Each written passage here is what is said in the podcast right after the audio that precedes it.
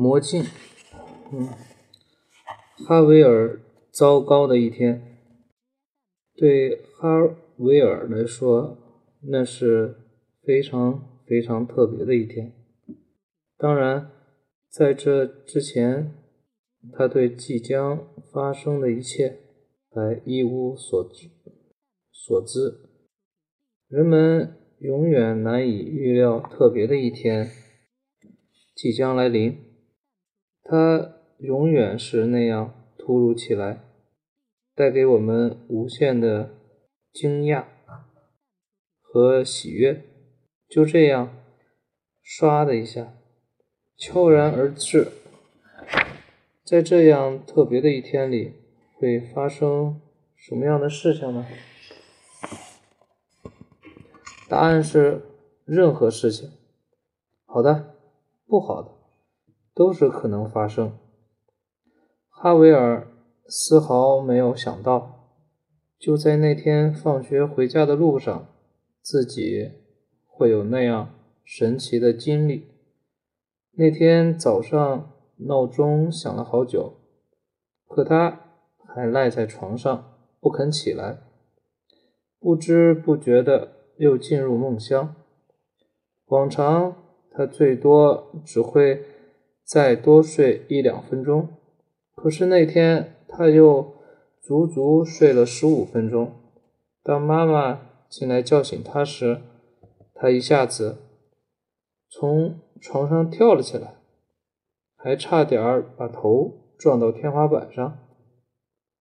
起来以后，他洗脸、穿衣服、吃饭，一溜烟的跑了出去，但还是迟到了。他走进教室的时候，上课铃早在几分钟前就已经响过了。教导处的梅赛德斯小姐，一个顽固迂腐的老女人，把她的名字记到了迟到学生的名册上。哈维尔感到非常难过，因为。这已经是他这个月第二次被记名了。他想，恐怕还会有第三次吧。但这在哈维尔糟糕的一天当中还算不上什么，仅仅是个开始而已。在接下来的一上午时间里。哈维尔不祥的预感越来越强烈。数学课上，老师让他上黑板做题，他什么都写不出来，结果被老师狠狠地批评了一顿。他在文学课上的表现更是糟糕。文学课上，他明明知道是塞万提斯。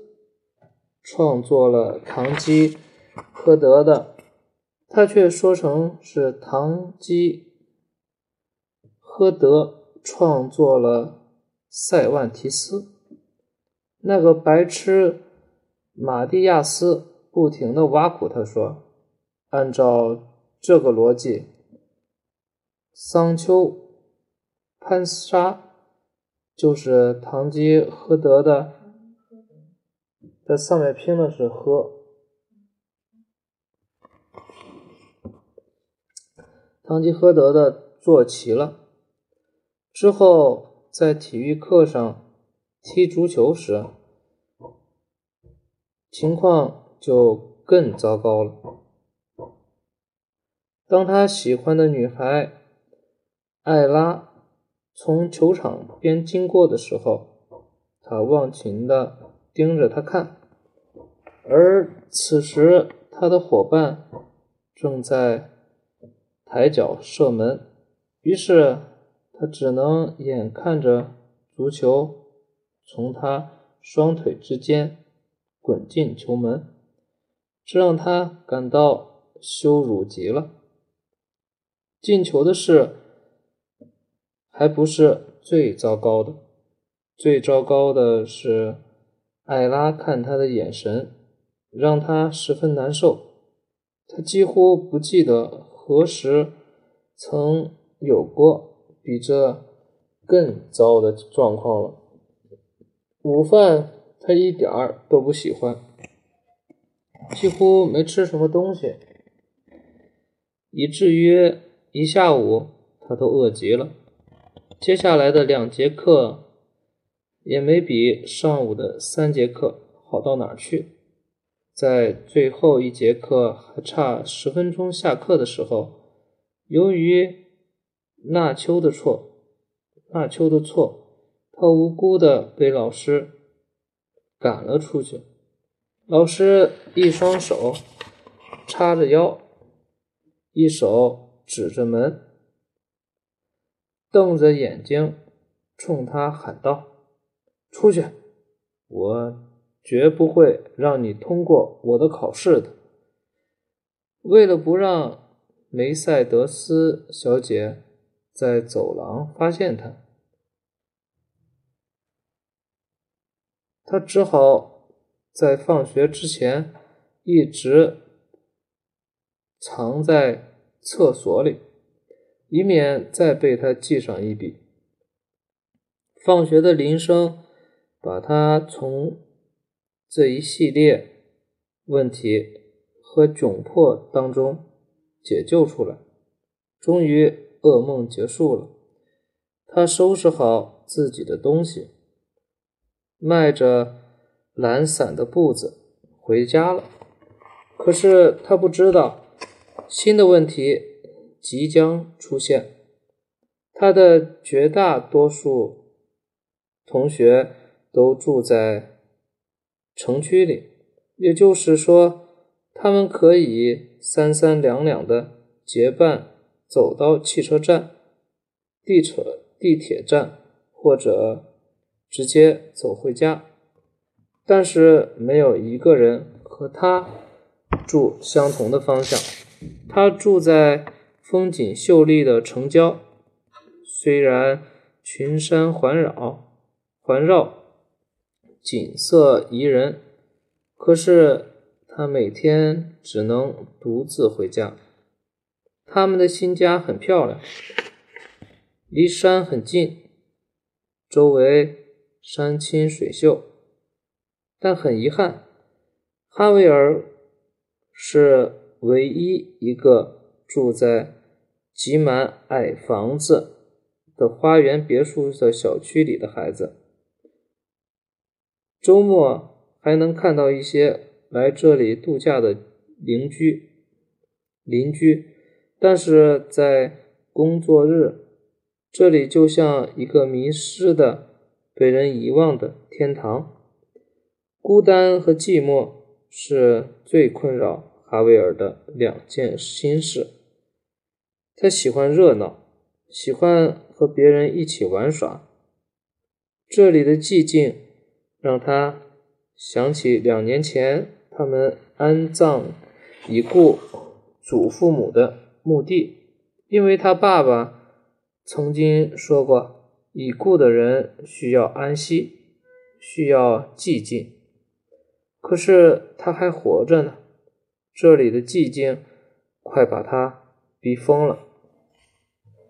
为了让自己不像一只无头苍蝇似的。在上下学的路上跌跌撞撞，哈维尔总是尽情的发挥自己的想象，好让自己在路上不那么无聊。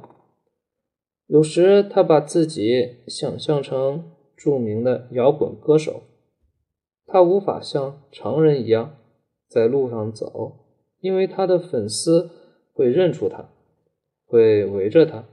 会追着他，会缠着他，要求一起合影。没有办法，这就是明星的烦恼。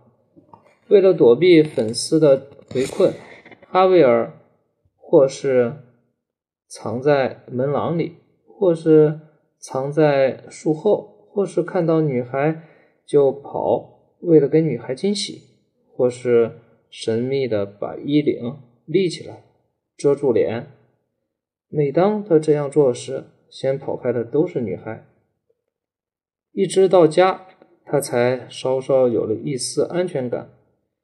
他想象着拥有这种身份的他，家里有十几个游泳池，收藏着收藏着两百多张经典唱片，唱片有成千上万把吉他和其他许多值钱的东西。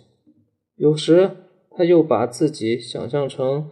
全世界最优秀的间谍，间谍，他身上带着秘密文件，很有可能正被敌人追踪。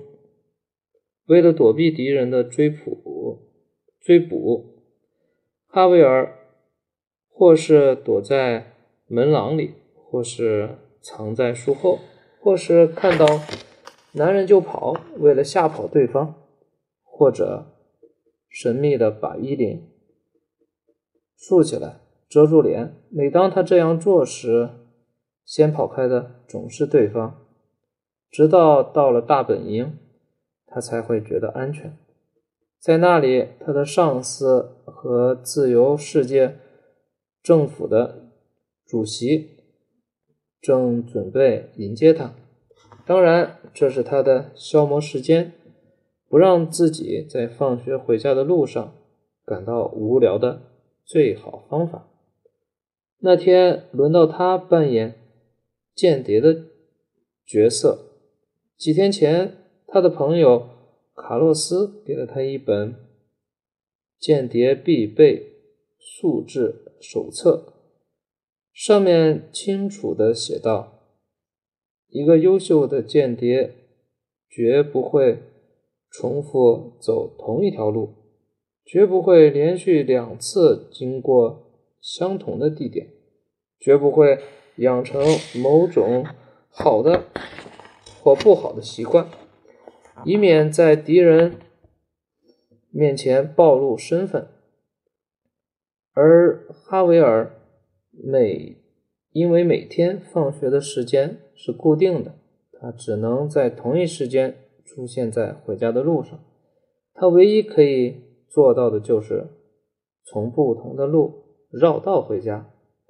经过了这么糟糕的一天，放学后，哈维尔并不想马上回家，他决定绕道回家，而且绕到了很远的一条小路上。他捡起路边一根小树枝，拿在手里。把它当做刚刚从一个想征服全世界、神志不清的发明家那里抢来的秘密武器。他一边走，一边模仿着电视里间谍的动作，四处张望，以免被敌人发现。不知不觉，他离回家的路越来越远了。